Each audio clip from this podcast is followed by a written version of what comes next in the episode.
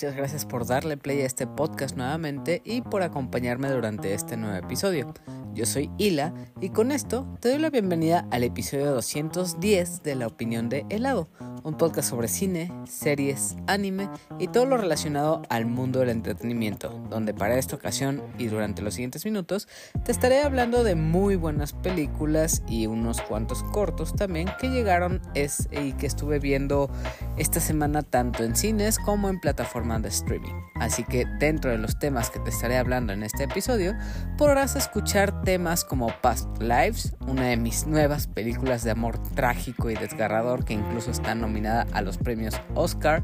También te hablaré de Argyle, el primer gran blockbuster del 2024 que cuenta con un elenco impresionante y llamativo y que es dirigido por Matthew Bond, la misma persona que trajo la saga de Kingsman, Kikas y también X-Men First Class. También te hablaré del corto de Wes Anderson que se llama La maravillosa vida de Henry Sugar, uno de, uno de cuatro cortos que llegaron a la plataforma de Netflix y también te estaré hablando de Rustin, un tipo de biopic que habla sobre Bayard Rustin y su importancia en una de las marchas más grandes que se han llevado a cabo en contra del racismo y discriminación y también pues que tiene relación con una figura muy importante del movimiento que es Martin Luther King. Entonces, ya que conoces los temas de los que te estaré hablando durante el episodio 210, empecemos con este episodio que está lleno de temas interesantes y que la verdad sí recomiendo echarle un ojo. La primera película de la que te estaré hablando en este episodio va con una pequeña advertencia. Si sufres por amor o estás pasando por algo doloroso relacionado con tu pareja, créeme, vas a sufrir bastante con esta película y aún así, aunque sea, sea un momento en el que no, te, no tengas cierta relación con el amor o no te sientas como bien en, este momento o simplemente no tengas pareja, siento que de todas formas en, en esta película de la que estoy por hablar, sí encontrarás una historia triste pero conmovedora al mismo tiempo y con un mensaje bastante interesante ya que conocemos el panorama completo y llegamos a las reflexiones que quiere llegar esta película. Esta cinta es Past Lives de la directora Celine Song, cinta que estrenó este pasado jueves en cines y es de las grandes competidoras a mejor película en los premios Oscar.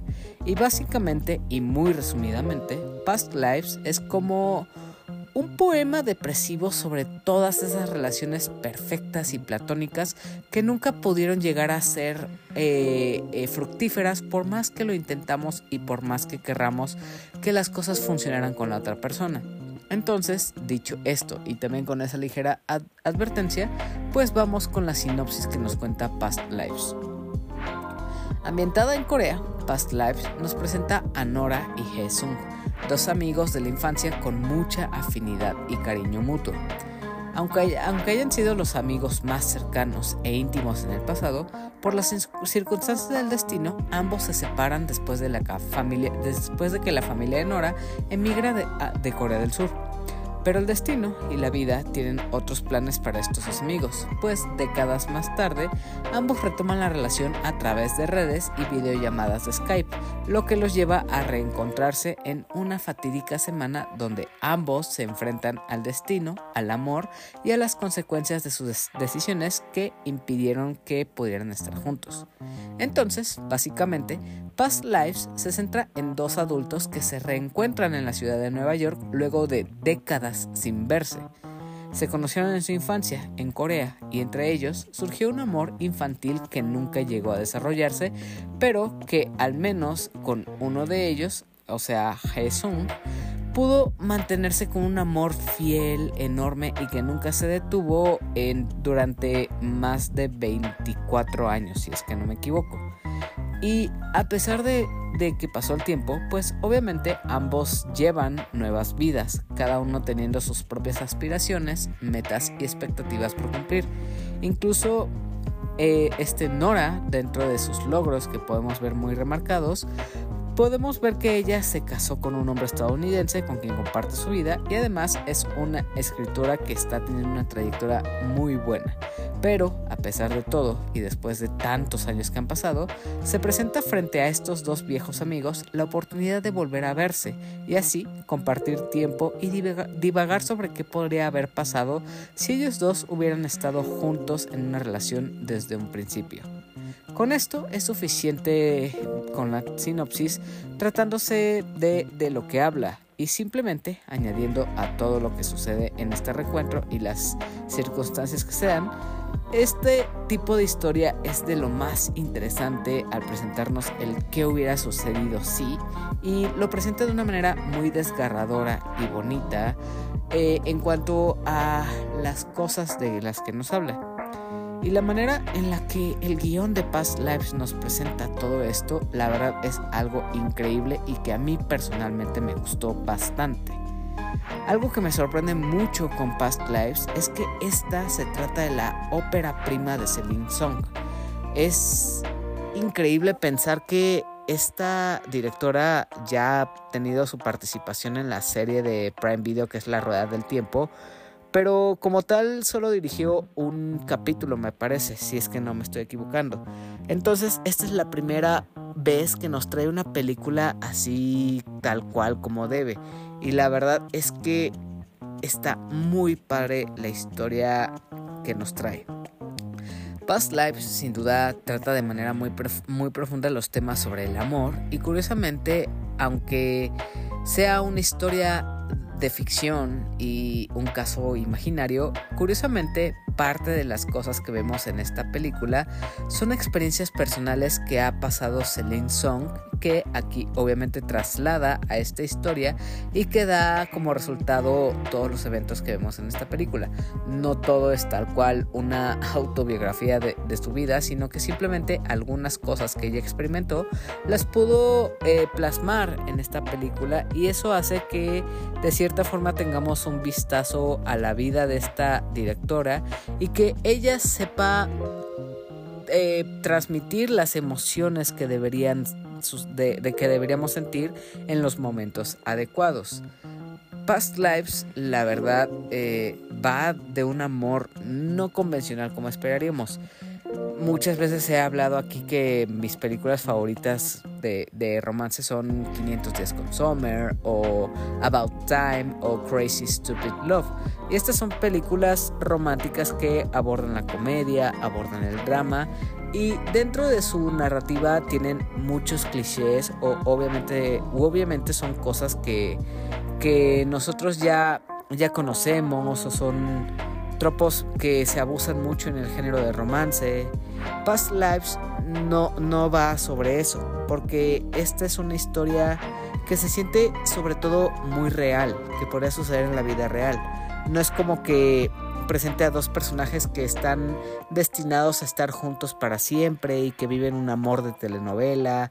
Y aunque eso sean cosas que a mí personalmente me gusten mucho, Past Lives lo aborda de una manera muy distinta con esto, con ese realismo de que son personas normales, con vidas normales, con trabajos normales, que simplemente por más que, que, quisieron o hayan intentado estar juntos, simplemente no tuvieron. Y esta cosa que, que impregna, que es tan real, que es tan familiarizable, hace que tengamos aquí enfrente una película que no es chantajista, pues esta historia va más sobre las conexiones emocionales, sentimentales y hasta espirituales, pero no va sobre, ay, el amor es eterno, el amor es todo lo que esperamos que sea y que que el amor es lo mejor que puede llegar en esta vida. No, simplemente lo pinta como algo muy cotidiano y que realmente, aunque la otra pareja sea todo lo que querramos en esta vida, simplemente hay veces que tenemos que anteponer las prioridades que tenemos como el trabajo, el desarrollo personal y el crecimiento y el cumplir nuestros sueños.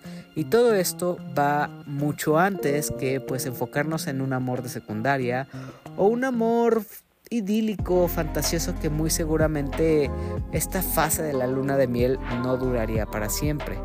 Y es que aquí también te pinta mucho eso con el personaje de Nora, ya que ella en un determinado momento habla sobre un término en Corea conocido como Injun, que Injun eh, se refiere a básicamente esto, las vidas pasadas, de cómo en otras vidas o, en, en otras épocas nosotros chocamos con alguna otra persona rozamos piel con piel o nuestras prendas se tocan y esto es parte del destino que quiere juntar a dos personas que en alguna otra vida pues llegaron a ser almas gemelas y esto se traslada perfectamente al occidente con este mito que es el hilo rojo que une los corazones de dos personas y que están destinadas a estar juntos. Una de las razones por las que desmitifica esta esta situación con el hilo rojo es porque precisamente Nora habla sobre esto con una frialdad enorme en la que dice, en la que una de las personas con las que habla le pregunta, ¿y tú crees verdaderamente en esto del Injun o, o en pocas palabras el hilo rojo? Y ella dice, no, para nada. Esto es simplemente una forma en la que los coreanos o cualquier persona pues usa para coquetear y romantizar pues esta parte de, del, del, noviazgo, las relaciones, simplemente para poder acostarse con otra persona fácilmente. Entonces esto nos habla de que Nora no tiene una visión pues muy idílica del amor, ella lo ve como una transacción o una cosa X más. Y esto se ve muy bien retratado ya que, por ejemplo, vemos como eh, eh, eh normalmente ve, ve, con mucho ojos, con ojos de amor a, a Nora, la idolatra, hace sacrificios por querer verla. Y Nora simplemente no lo ve de la misma manera, no es como recíproco. Y no porque ella sea ojete, sino porque simplemente es su percepción del amor. Y creo que esto lo trata con una madurez muy, muy grande. Porque no, no quiere hacer que esto sea un, romance de, de, telenovela, sino que son personas normales. Y esto es algo que voy a recalcar mucho porque precisamente esta no es la típica historia de amor que idealiza lo que todos queremos. Simplemente nos cuenta la vida de dos personas que simplemente no pudieron forjar una relación, un amor.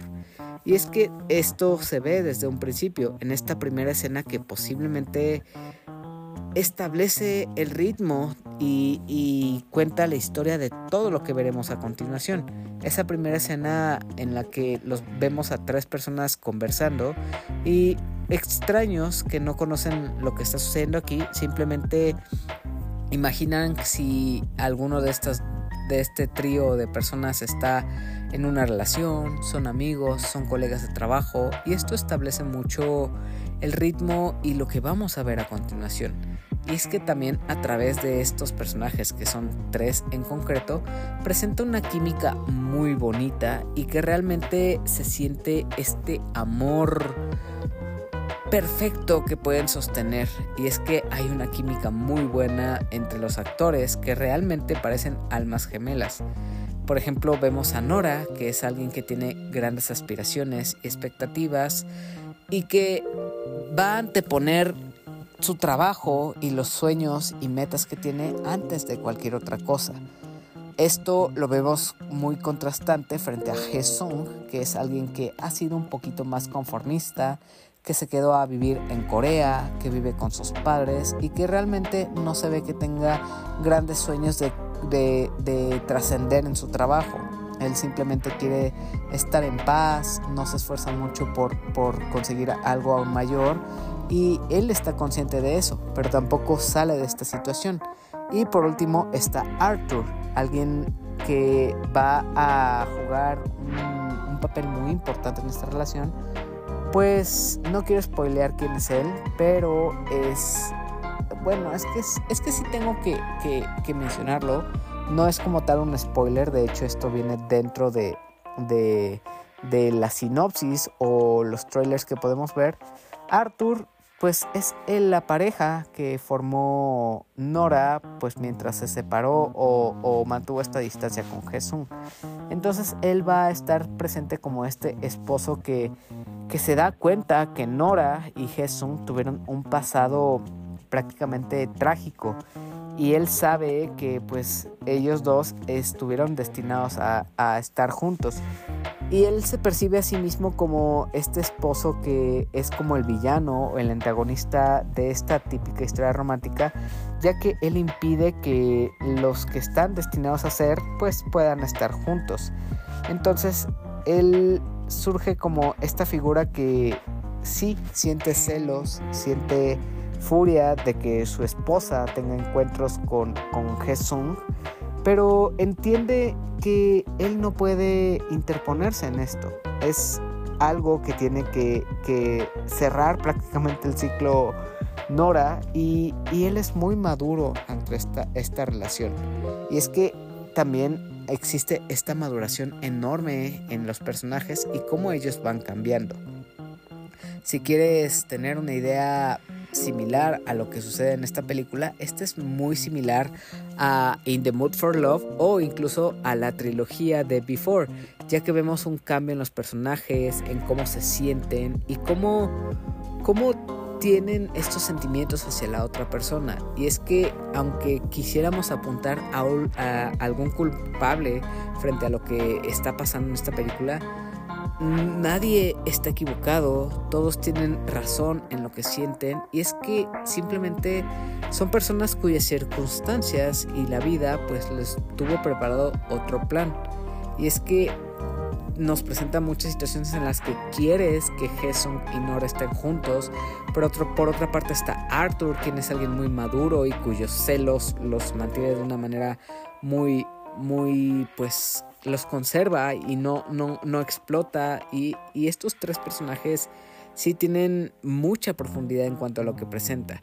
Y es que con toda esta historia, con todo lo que se ve, sí hay una constante sensación de melancolía y tristeza, pero también de, de entendimiento y de madurez. Hay una escena, por ejemplo, que me gustó mucho, que es una conversación que tiene Arthur con su esposa Nora, que es esta conversación en la que es, habla precisamente de él cómo se percibe como, como estorbo en esta relación entre Jesung y Nora. Y esta conversación, su, su crisis existencial, su miedo, sus inseguridades, lo sentí muy real y me gustó mucho. Además de, de, este guion tan elaborado, tan profundo y sus personajes tan complejos, también me gustó mucho la utilización de del contraste en las ciudades, por ejemplo, Jesús en Corea, de cómo él se quedó en esta ciudad que prácticamente está atrapada en el pasado o, o, que siempre se ha mantenido igual, y cómo Nora está en una ciudad que está en constante evolución, que los edificios crecen a lo alto y que todo el tiempo está evolucionando. Y este contraste en el que uno se queda donde está y la otra simplemente va ascendiendo y cambiando, esto también es algo muy marcado. Otro tema que me gustó bastante es la música que tiene esta película, que la verdad aporta mucho a hacernos sentir esas emociones que Celine quiere transmitir a través de sus personajes. Ya para ir cerrando Past Lives, tengo que reconocer que me encanta que no cae en el melodrama exagerado ni, ni ni tropieza con muchos de los clichés de la película de romance. También considero que tiene una duración perfecta, que es de una hora con 40 minutos, no se extiende de más ni le sobra. Creo que es perfecto lo que nos cuenta en esa duración con el tiempo. Y ya para concluir, siento que esta sí es de las mejores películas románticas de tragedia de los últimos años. No, no estoy seguro si podría llamarla como mi nueva película de romance favorita, ya que yo soy fanático de La La Land, que este es como mi romance trágico perfecto, pero sí la colocaría al menos en un top 5 o incluso en un top 10. En cuanto a referente a, a, las películas de los Oscar, no creo que esta vaya a ser la que se lleve todos los premios a los que está nominada, pero la verdad sí entiendo por qué tiene todas estas nominaciones y sí, sí las merece. La verdad, Past Lives, ahorita que está en cine, vale mucho la pena verla y sí, sí está muy bonita. Si, sí son sensibles a temas de romance y y a, los temas de qué hubiera pasado si, si es una película que van a disfrutar bastante y que le van a llorar. Entonces esto es Past Lives y está ahora mismo, ahora mismo en cines. El segundo tema de este episodio es una de las películas que tengo en mi lista de los estrenos más fuertes y esperados del 2024. Y la razón por la que esperaba esta película es porque está dirigida por Matthew Bone, la misma persona que trajo las tres películas de Kingsman, Kikas y X-Men First Generation. Sí, es en la que vemos a Quicksilver correr con una canción súper pegajosa y que en su momento se volvió súper popular esta escena. Esta nueva película de Matthew Bone se llama Argyle y también acaba de llegar a cines este pasado jueves y la verdad sí tengo varias cosas que decir sobre ella. Pero, como siempre, vamos primero con la trama. Argyle se centra en Ellie Conway, una novelista introvertida que escribe sobre espías y que curiosamente rara vez sale de su casa. Por su trayectoria, por su trayectoria como escritora y las cosas que relata, Ellie se ve envuelta en el mundo real del espionaje cuando las tramas de sus libros se acercan demasiado a las actividades de un siniestro sindicato clandestino. Cuando Aiden, un espía que aparece para salvarla según él de ser secuestrada o asesinada, o ambas cosas también, Ellie y su amado gato Alfie se sumergen en un mundo encubierto donde nada ni nadie es lo que parece y donde incluso no podrías confiar en nadie. Una de las principales razones por las que Argyle va a llamar la atención es porque cuenta con un increíble y muy extenso elenco lleno de figuras populares entre las que están Sofía Butella, Henry Cavill, Dua Lipa, Ariana DeBose, John Cena, Samuel L. Jackson, Brian Cranston, Bryce Dallas Howard y Sam Rockwell, entre otros actores. Aunque eso sí, de una vez adelanto que esto es como si fuera una película de Wes Anderson, ya que la mayoría de estos personajes que salen son papeles minúsculos que incluso podrían considerarse como, como cameos, pero sí veremos algunos salir más tiempo en pantalla, pero los tres principales personajes que estaremos viendo todo el tiempo son Bryce Dallas Howard como e-, Ellie, Sam Rockwell como Aidan, Henry Cavill como Argyle y también veremos a este Brian Cranston. Yendo ya la película en sí, esta es extraña de recomendar. Porque si viste Kingsman, muy seguramente te pareció como una película de acción y espionaje bastante exagerada, bastante irreverente y que incluso llega a tener muchos momentos absurdos e ilógicos. La misma cosa sucede con Argyle, es, pero en esta ocasión siento que es todavía más exagerada y con un guion un poco más flojo. La verdad, de una vez adelanto que Argyle no supera a, a la de Kingsman, al menos la primera, porque Siento que hablando de Matthew Bone, Kingsman sí es su mejor obra y que yo personalmente es la que más he disfrutado. De hecho, a mí me encantan todas las películas de, Kingsman, tanto la, primera que es mi favorita, la segunda que es El Círculo Dorado y la tercera que es como una precuela de todo el servicio de Kingsman. Y todas estas me encantaron. Entonces, haciendo la pequeña comparación, Argyle no se les compara pero sí se acerca muchísimo en cuanto a los tintes de acción, comedia e irreverencia.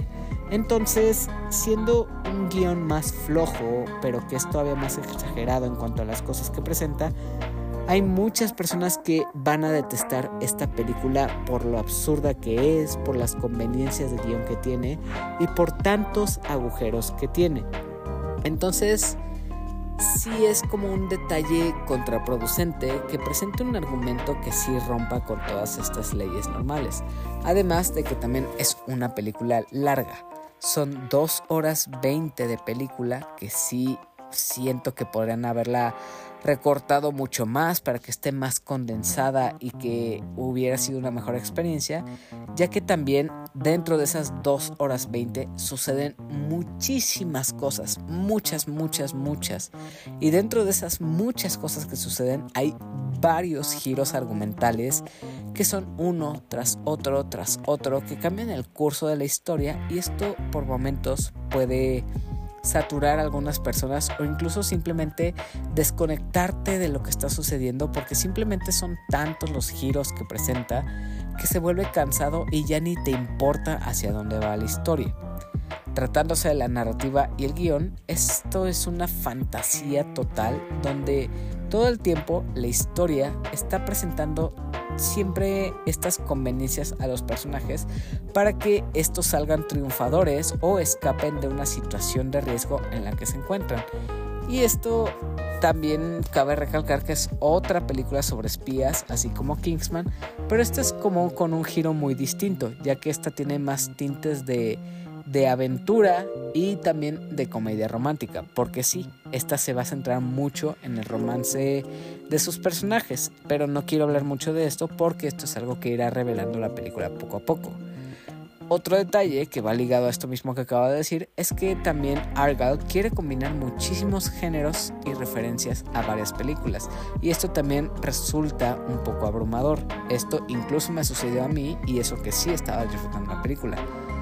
Aquí se nota que Matthew Bone se divierte haciendo todas esas escenas exageradas imposibles y se nota que tuvo mucho mayor libertad creativa eh, en cuanto a lo que podía hacer, ya que muchas de sus escenas son muy exageradas. Vemos escenas en las que, por ejemplo, vemos a la protagonista patinar en petróleo o escenas en las que saltan de, de alturas imposibles de sobrevivir o escenas involucradas con el gato que sale en los pósters de las películas que son muy fantasiosas. Entonces, esta película sale de toda realidad, no, no tiene como ese, ese hilo que, que la vuelva como de, ah, pues esto sí es algo que podría suceder, o es una película como, con, como 007 o Misión Imposible, pero con esteroides. No, esta sí siento que se va mucho sobre la fantasía y es parte de esta libertad creativa que tuvo Matthew Bone, ya que este es un producto que él mismo quiso dirigir y hacer, ya que él se encontró viendo una película muy vieja que es la de Tras el Corazón Verde y a su hija le gustó mucho y como pasó un gran momento con su hija, pues eh, él quiso hacer su adaptación sobre esto y combinó esto que es Tras el Corazón Verde con Kingsman. Y es que viendo ya la película y haciendo comparaciones y todas estas referencias, aquí en Argyle quiere copiar y compararse más al estilo de Guy Ritchie y obviamente haciendo esta fusión con Kingsman, ya que vemos una edición y una narrativa muy frenética. Que, que todo el tiempo está presentando cosas nuevas, eh, eh, los personajes están yendo y viniendo de, de distintas locaciones, Vemos muchos lugares a los que van distintos países, distintos idiomas, distintos lugares y todo esto pues obviamente nos recuerda mucho al estilo de Guy Ritchie en el que vemos esta edición frenética en el que todo el tiempo está sucediendo algo solo que aquí no creo que, que Matthew Bone logre eh, replicar su propia esencia no, no, él no es Guy Ritchie y tampoco logra replicar el éxito de Kingsman. Pero eso sí, Argyle es su propia cosa. Como dije, tiene muchísimos giros argumentales y tiene un humor muy, muy surreal.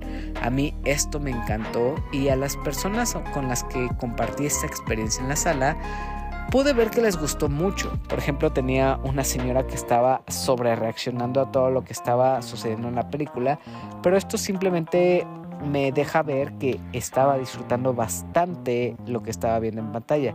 También había otras personas que estaban riéndose bastante, que estaban atentas a la película y afortunadamente no, no vi mucha actividad de, celulares en la, en la sala.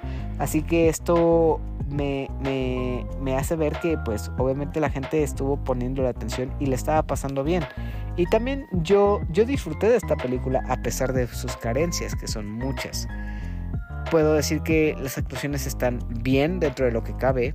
Bryce Dallas Howard como esta chica que es temerosa, pero al mismo tiempo está encontrando su lugar en este mundo de espionaje que se le acaba de abrir. También tengo que aplaudir el trabajo de Sam Rockwell, que es sin duda lo mejor de la película. El, él es de mis actores favoritos en la actualidad. Me encanta todo lo que ha hecho. Es un actor que ha sabido elegir sus papeles a la perfección y Sam Rockwell se lleva la película. Tiene muchos momentos muy graciosos, las caras que hace, cómo actúa de esta manera muy goofy o muy tonta. Y es, es divertidísimo ver todo lo que hace. Sam Rockwell me encanta y aquí como espía lo hace increíble. También tengo que mencionar la aparición de Henry Cavill, que quiere repetir aquí su papel de, The Man from, from pero no, no, no le salió tanto. Me gustó más en la película de, de, The Man from Seapole. Pero tampoco está mal, ¿eh? Y de hecho, también aprovechando que mencionó Henry Cavill, me encantó mucho esta relación de bromance que tiene con, con John Cena. Esta dupla que hay entre estos dos hombres gigantotes haciendo la espía me, me gustó mucho. Y viendo esa química y esa interacción que tiene tanto John Cena como Henry Cavill, sí es algo que me gustaría ver en otra película. Continuando, algo que sí tengo que decir que está medio malo o medio chafa son los efectos visuales que, que sí quedan a deber bastante.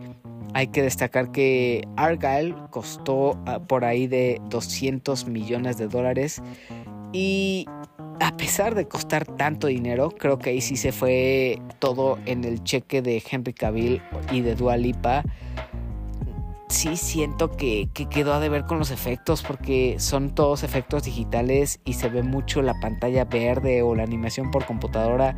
Por momentos sí parece animación de videojuego viejito, pero estoy en duda de si esto fue hecho a propósito para hacer más este, este tono de exageración o, si fue pues, simplemente porque se les acabó el presupuesto, qué onda, pero, pero sí es una animación un poco, un poco chafita.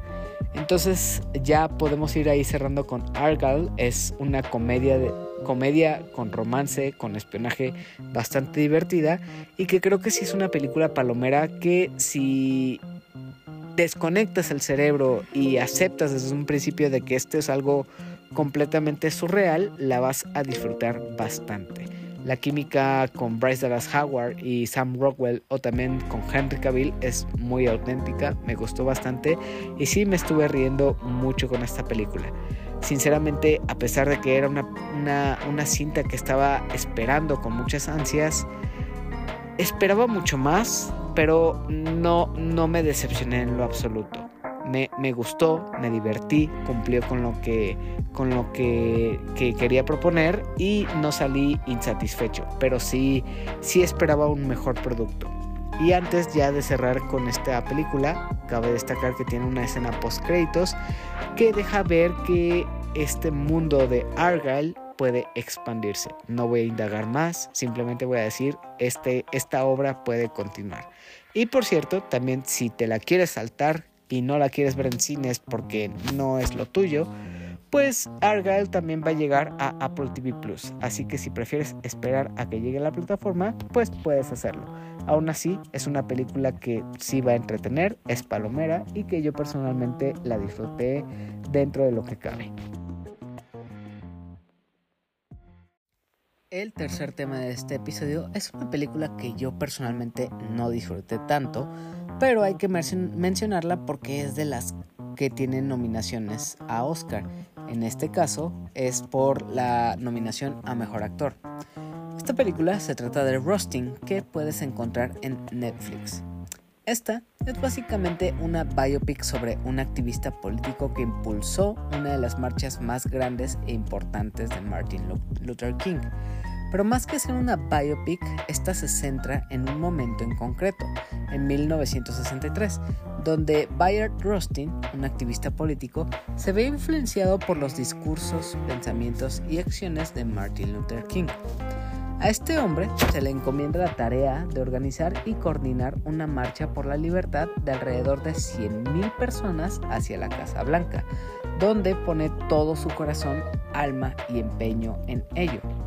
En este movimiento se ve reflejado en su, en, su en su, entusiasmo y energía contagiosa que motivan a sus compañeros de trabajo a dar lo mejor de sí, lo que resulta en una exitosa marcha por los derechos civiles que no habría sido posible sin la ayuda de Bayard Rustin.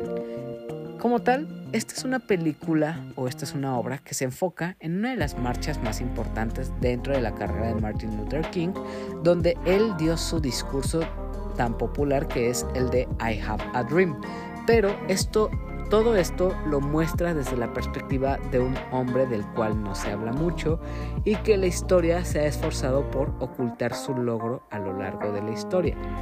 La razón de todo esto es porque Bayard Rustin era un hombre homosexual que se vio juzgado por otras figuras importantes del movimiento, lo que lo llevó a ser repudiado por su orientación, además también de su color de piel. Entonces él era bombardeado y buleado prácticamente por todos los, por todos los flancos. Número uno, pues era en los 60 muy, muy criticado el hecho de, formar parte de, de la comunidad LGBT. Y este hombre pues nunca se limitó, nunca lo ocultó, siempre fue muy expresivo y muy honesto frente a lo que, lo que él quería y lo que él sentía. Y esta fue una de las razones por las que se ganó el odio y el repudio de incluso sus compañeros ya que ellos mismos intentaban pues hundirlo o demeritar su trabajo y eso lo terminó afectando. Pero aún así eh, terminó siendo un hombre que, que en ningún momento dio el brazo a torcer. Él fue fuerte, fue resiliente y logró seguir adelante a pesar de las adversidades porque como dije, lo atacaron por ambos flancos, por ser alguien pues homosexual y también por su color de piel que en, en los 60 pues era un tema muy frecuente. Recordemos este caso real de una mujer que, que se subió a un autobús que era solo para blancos y terminaron arrestándola simplemente por invadir el espacio que era para personas de otro color de piel. Y esto también se ve ejemplificado en esta película. Y es que aquí en Rusting eh, vemos estos dos enfoques que son muy, muy claros. Su vida como activista, que era este hombre que así como Martin Luther King tenía este sueño de luchar por los derechos civiles, de, esta equidad, y, esto lo demuestra a través de su trabajo, de cómo se esforzaba por generar esta unión dentro de los hermanos. Y también habla de la intimidad que, él tiene, su relación de pareja, los amoríos que tuvo, cómo él se sentía eh, respecto a los demás y cómo, cómo era pues visto de menos por, por la figura que era. Entonces esto funciona para que podamos conectar con este personaje y con, con el mensaje que quiere dejarnos. Y esto se demuestra a lo largo de la trama pero a pesar de los obstáculos que tuvo Bayard, él siempre se mantuvo optimista y fiel a la causa. Y esto se ve muy bien representado con Coleman Domingo, que él es el que se lleva la, nominación a, Mejor Actor. Vemos a este hombre muy carismático, muy sonriente, que es fuerte, que, se, que, que supera lo que se le presenta todo el tiempo, pero al mismo tiempo vemos esta fragilidad o debilidad de que a veces los problemas que le rodean lo superan o simplemente no puede solo. Y esta, este, este tipo de, de, personalidad, de, de, cómo luce el personaje en pantalla, está muy bien representado por Coleman Domingo. La verdad sí, sí, sí veo por qué la nominación y aunque no la consideraría, consideraría como las mejores dentro de los que sí están nominados a Mejor Actor, sí, sí es una actuación destacable y que sí sale de, del papel que normalmente interpreta Colman Domingo. También otra cosa buena con Rosin es que no se centra únicamente en Bayard, sino que también se centra y le da mucha más importancia y peso al movimiento completo de lo que fue esta marcha de 1963. Obviamente al final este tipo de películas como Rustin sirve para evidenciar y recordar la lucha por los derechos civiles de los negros y también funge como una crítica a los abusos por racismo y homofobia. Y todos estos temas los plantea muy bien, con mucho respeto, no busca ser aleccionadora, no busca decir, ay, cómo sufrieron, ay, cómo la pasaron mal, ni nada por el estilo. Simplemente te cuenta un fragmento dentro de la vida de Bayer Crostin y su importancia dentro de este movimiento y cómo este solo hombre logró unificar a 100.000 personas junto con Martin Luther King para que se lograra esta marcha pacífica que cambió la historia dentro de Estados Unidos.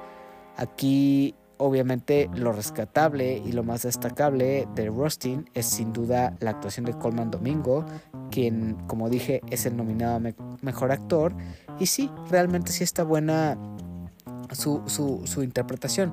Lo que sí no me gusta tanto es que no creo que sea la gran cosa, ni creo que sea lo más impactante en cuanto a las otras actuaciones. Incluso, seré honesto, me frustra un poco que Coleman Domingo le haya quitado la nominación a Barry Keoghan, quien siento que lo merece aún más por su papel de, de este... Ah, ¿cómo se llama esta? Se me fue. Saltburn, de la película de Saltburn. Y Sé que, ese, sé que ese es otro tema completamente aparte, pero sí siento que eh, Barry Keoghan se la merecía más. Pero pues esas son quejas personales y eso ya, ya, ya depende del gusto de cada persona y obviamente pues son bajo los criterios de la academia que pues decidieron nominar a Coleman Domingo. Que también, por cierto, en Rustin no es el único actor importante que tenemos. También tenemos aquí la participación de Chris Rock. Pero ahí sí, esta es una pésima caracterización y un papel muy desaprovechado en el que solo concluyó que a Chris Rock le van mucho mejor los stand-up que ha hecho o incluso los roles de comedia en los que ha, aparecido. Al final, Rustin sí siento es una película bastante medianona donde lo único rescatable para mí es el papel de Coleman Domingo. Pero fuera de eso, no es algo que haya disfrutado del todo, ni mucho en particular que me haya gustado tanto. Es una película de Netflix, es una película de plataformas y ahí se queda. Si, si te a verla, pues es parte de, de, conocer la historia de los abusos hacia, hacia las personas de color y también hacia la comunidad LGBT, que sí es interesante, tiene sus momentos divertidos, pero no creo que sea de lo más memorable ni de lo más destacable dentro de este año en cuanto a los premios. Así que esto fue Rustin y la puedes encontrar en Netflix. Para los últimos temas de este episodio estaré hablando de dos cortos. Uno de ellos está nominado a Oscar y el otro es uno que dio mucho de qué hablar en su momento cuando estrenó. Aunque más que cortos, diría que estos son tipo mediometrajes, porque ambos tienen una duración de entre 30 y 40 minutos. Entonces, yo personalmente pienso que si un corto o un, ajá, un algún contenido dura más de 10, 12 minutos, ahí ya se podría considerar mediometraje, porque normalmente la ventaja de los cortos es que los puedes terminar en 15 minutos o menos. Entonces yo creo que si ya llegan a durar 20 minutos, 30 o incluso 40, ya se podrían considerar incluso como mediometrajes o películas cortas, porque hay películas que sí duran 60 minutos. Entonces no creo que sea tan válido llamarles cortos, pero ese es el tema de, de este episodio. Así que hablemos de estos dos que he mencionado. El primer corto, entre comillas, es de un director muy querido en Hollywood y que es reconocido por las cosas tan características y de autor que trae. Y este director no es nada más ni nada menos que Wes Anderson. Y el corto del cual te voy a hablar se llama La maravillosa vida de Henry Sugar. La verdad, esto es como dije, no es un corto, pero sí forma parte de una colección de cuatro cortos, estos sí lo son, que llegaron a Netflix. Pero como dije, este más bien es un mediometraje y los otros sí son tres cortos en sí. Y algo curioso es que esta colección de historias al puro estilo del director Wes Anderson son unas adaptaciones de algunas obras del británico Roald Dahl, un escritor bastante popular que nos trajo clásicos que se fueron adaptados en cine y literatura, pues como Charlie y la fábrica de chocolate, Matilda o los Gremlins. Uno de los casos que vimos recientemente adaptados a cines fue precisamente Wonka. Entonces podemos reconocer que Roald Dahl es un escritor bastante popular y presente en la actualidad. Pero bueno, esta ocasión solo hablaré del, del, mediometraje de Henry Sugar, pues este es el que está nominado en los premios Oscar y definitivamente es el más llamativo de todos. Entonces vamos con la sinopsis de este mediometraje. La maravillosa historia de Henry Sugar se basa en el cuento corto del mismo nombre del autor británico Roald Dahl, que se publicó en 1977. La historia gira en torno a un hombre adinerado que descubre la forma de ganar todos los juegos de azar sin esforzarse mucho.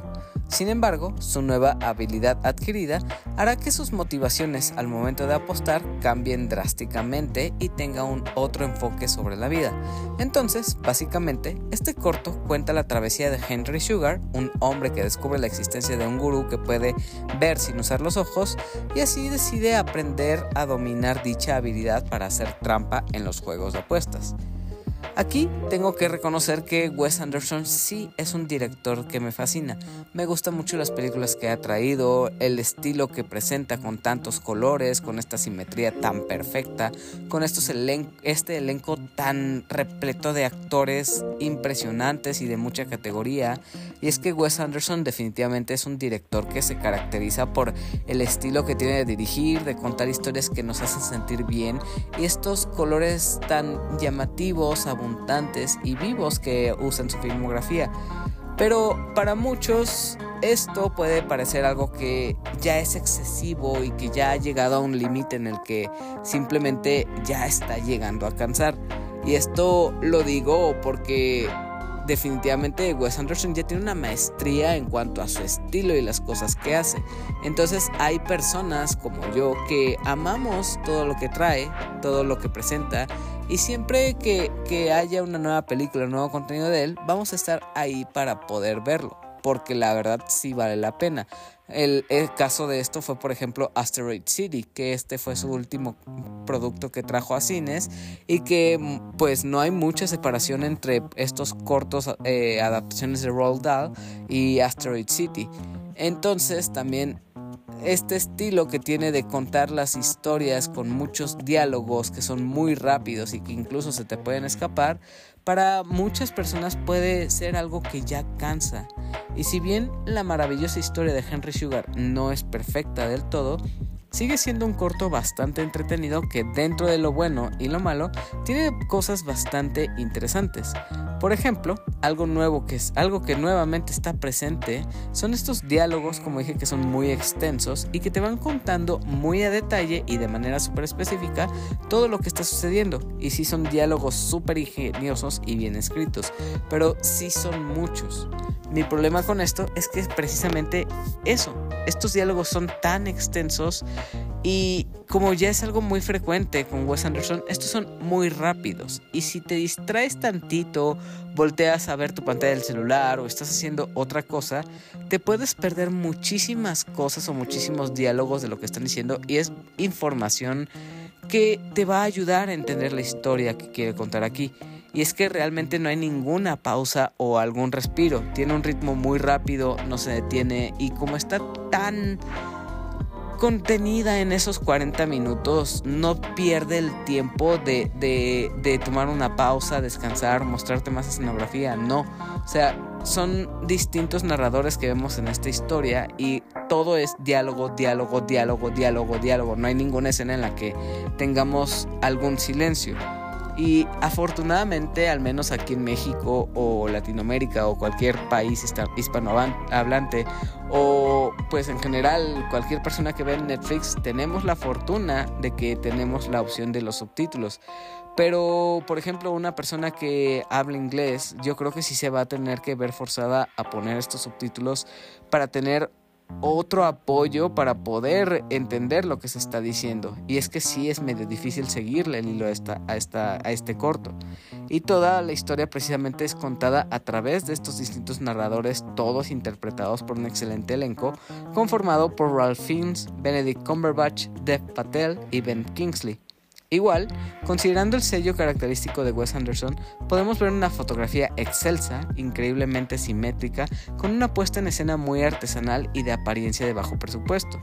Incluso, este mediometraje parece una obra de teatro, por cómo muchos de los escenarios se mueven o cómo incluso hay personajes adicionales que ayudan con los cambios de vestuario. Entonces sí se ve como un formato muy artesanal en el que realmente no hay cambio de escena, cámaras distintas encuadres.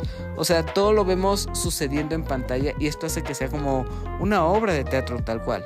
Igual, por supuesto, está esta colorimetría tan bonita que siempre ocupa Wes Anderson y todos estos planos que realmente parecen sacados de un cuadro y que son simétricos en todo sentido.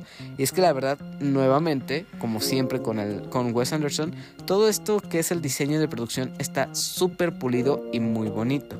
Ya para finalizar con este mediometraje, La maravillosa vida de Henry Sugar realmente es un corto que sí es entretenido si ignoras esos detalles que ya son excesivos. Aquí yo siento que ya más bien si lo vas a disfrutar afecta el hecho de si te gusta el estilo de Wes Anderson o más bien ya estás cansado de esto, porque puede parecer pretencioso y es que al final esto es cine de autor en toda regla. Entonces puedo entender que ya estés cansado o que simplemente no te interese, pero personalmente puedo decir que este mediometraje está bastante bueno. Eso es lo que puedo decir de Henry Sugar, del resto de los de la colección que llegaron a la plataforma de Netflix desconozco, pero al menos este que acabo de hablar está bastante bueno. El segundo corto del que quiero hablarte también es de otro director muy popular, Pablo Almodóvar, y este corto es uno que incluso tuvo un estreno limitado en cines.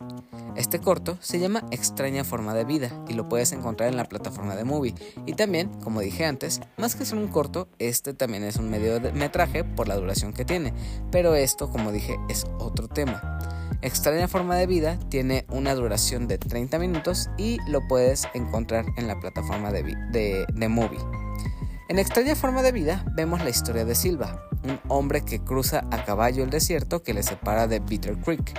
Silva viene a visitar al sheriff Jake, con quien 25 años antes ambos trabajaron juntos como pistoleros a sueldo, pero tuvieron una historia juntos que pues ha perdurado en el recuerdo y se tienen un profundo cariño. La razón de este viaje es porque Silva viene con el pretexto de reencontrarse con su amigo de la juventud y revivir esos recuerdos que acabo de mencionar. Y en efecto, celebran su encuentro de manera muy particular e íntima. Pero a la mañana siguiente, el sheriff Jake le dice que la razón del viaje de, de, Silva seguramente no es por el recuerdo de su vieja amistad o por ponerse al día, sino que hay otra razón por la que ha hecho toda esta travesía. Aquí lo más llamativo, además de ser un corto de Pedro Almodóvar, es que este está protagonizado por Pedro Pascal, quien ha estado muy frecuentemente en contenido bastante popular y muy bien realizador recientemente, que interpreta a Silva, y también a Ethan Hawke como Jake, y ambos la verdad lucen muy bien en pantalla. Aquí sí tengo que decir que tanto, tanto este Ethan Hawke como Pedro Pascal hacen muy buena dupla y se ve bastante bien reflejado en la relación de amistad que hay en este mediometraje.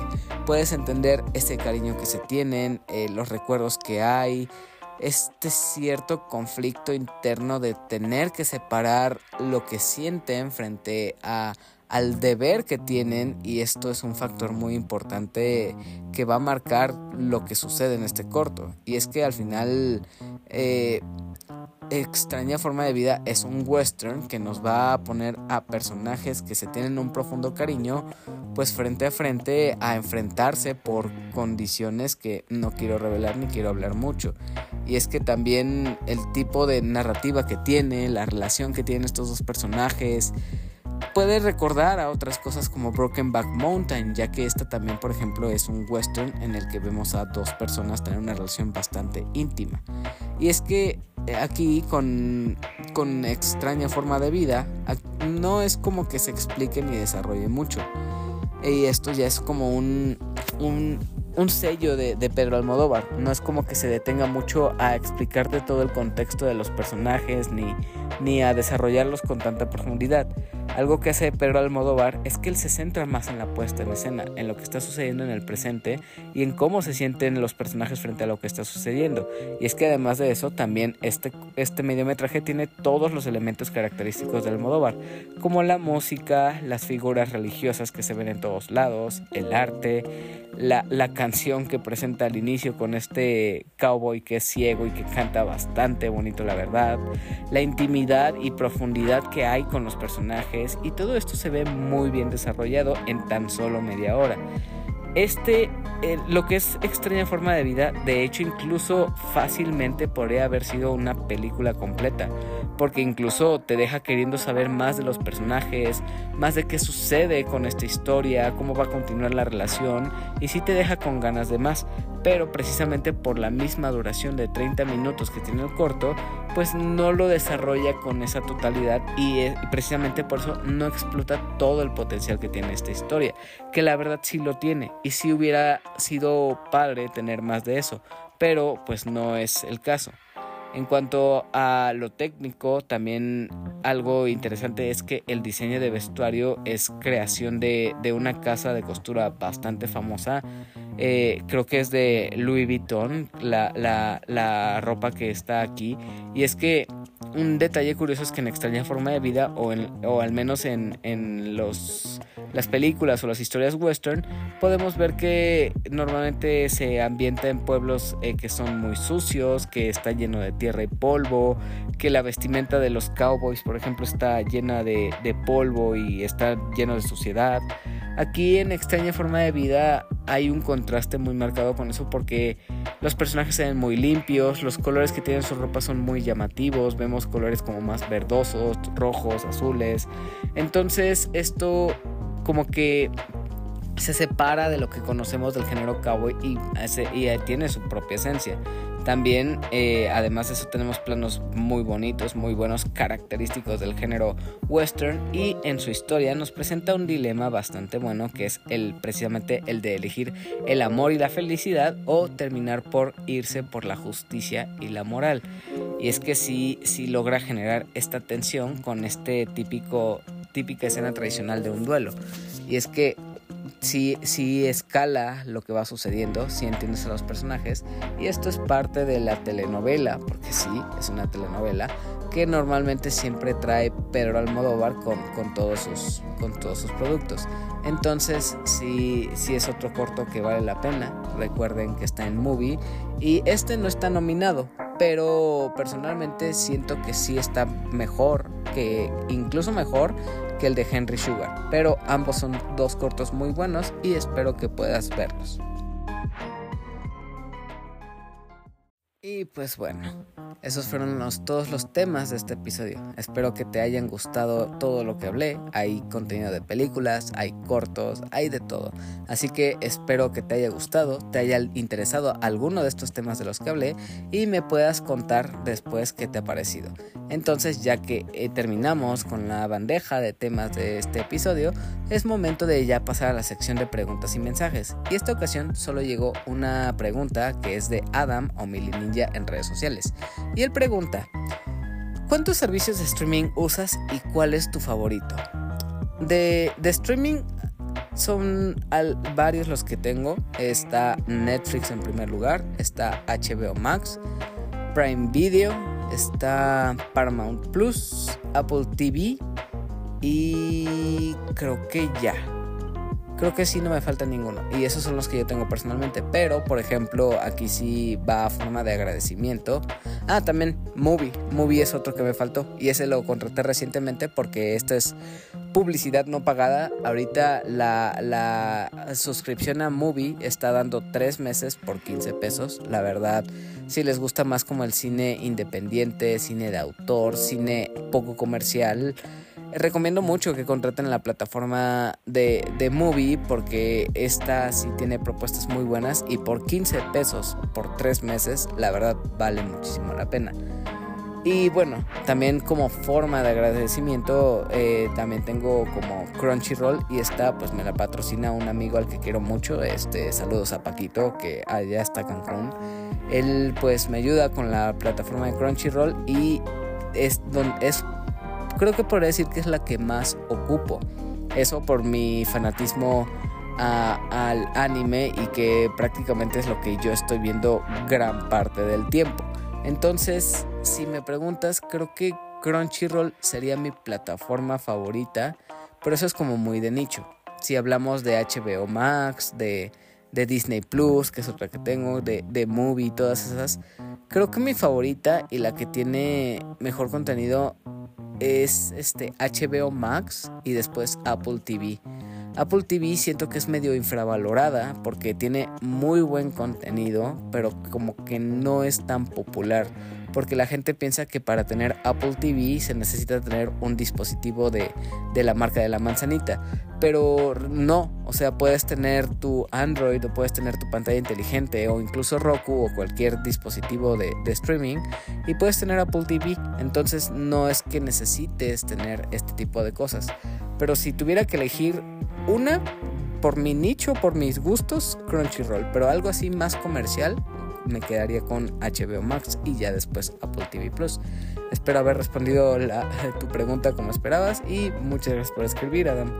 Entonces ya esas fueron las preguntas que llegaron para este episodio y continuamos con los saludos para todas esas personas que escuchan este contenido, interactúan con las publicaciones y comparten este podcast. Así que vamos con ellos. Saludos y abrazos para Aline, también para Anita Bustamante que pide su saludo de domingo que parece sábado y lunes que parece domingo.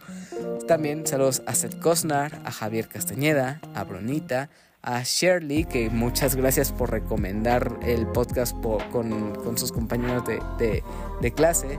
También a Daily Pineda, saludos a Enrique Mosqueda, a Mauricio Garduño, a Soy la Marmota, a Sabo y de Firesoul, a Paquito, a Sejim de A la Aventura, a Mike y Juan de Fugitivos Podcast, a Sam Lira, a Lex, a Rob, Ingenierillo, Eddie y Samper, a Bani y Alberto, a César o Señor Scroto y a todo el equipo de Dream Match, a Burning Hunt, a Daggett de la presa de Daggett, a Miguel y Ramiro de Para Dormir Podcast, a Cadasco, a Ryunjun hasta Japón, a Andy, a El Bicho, a Adam del Podcast Beta, a Guillermo el Gosteable, a Omar Mosqueda, a Mr. Suki y por último a Rol, Tito y Manu del Bolobancast.